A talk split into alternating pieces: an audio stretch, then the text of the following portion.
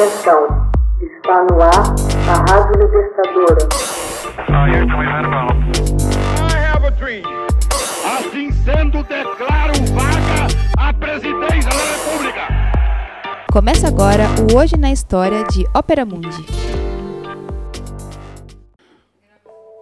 Hoje na História, 31 de agosto de 1928 estreia a peça A Ópera dos Três Vinténs, de Brecht e Weil. A Ópera dos Três Vinténs faz sua estreia mundial em Berlim no dia 31 de agosto de 1928. Penso que escrevi uma boa peça e que diversos de seus números, pelo menos musicalmente, têm as melhores perspectivas de se tornarem populares muito rapidamente.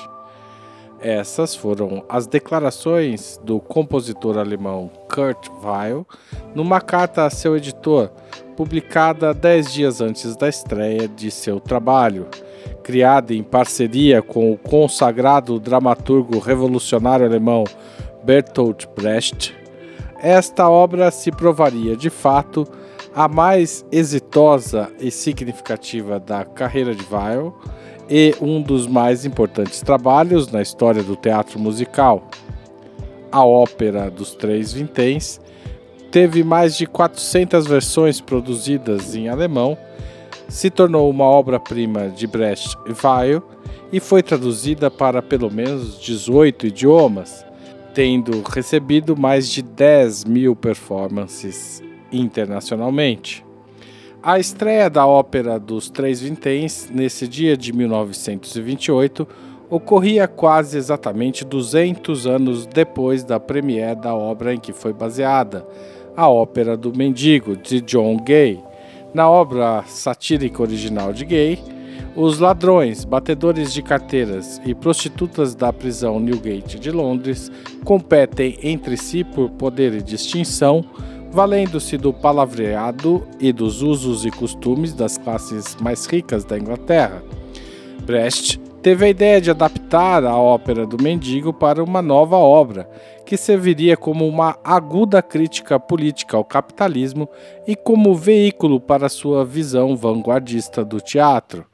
Muito da reputação histórica da ópera dos Três Vinténs reside nas técnicas dramatúrgicas experimentais de Brecht como a quarta parede entre a assistência e os atores.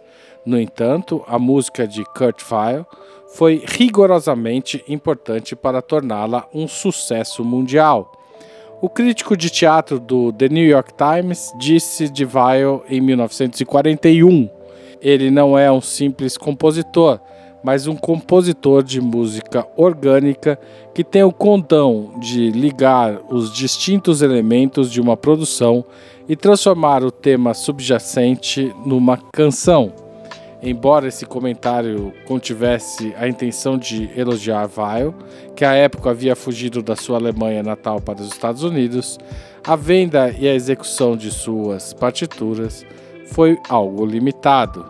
Em 1959, a música de abertura da ópera dos Três Vinténs, a balada de Mac Messer, viria a ser um dos maiores sucessos populares de todos os tempos de Bob Darin, em sua variação jazzística inspirada em Louis Armstrong e rebatizada como Mac the Knife.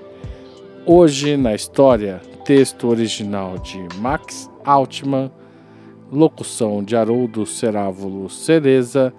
Gravação Michele Coelho. Edição Laila Manuele. Você já fez uma assinatura solidária de Opera Mundi? Com 60 centavos por dia, você ajuda a manter a imprensa independente e combativa. Acesse www.operamundi.com.br/apoio.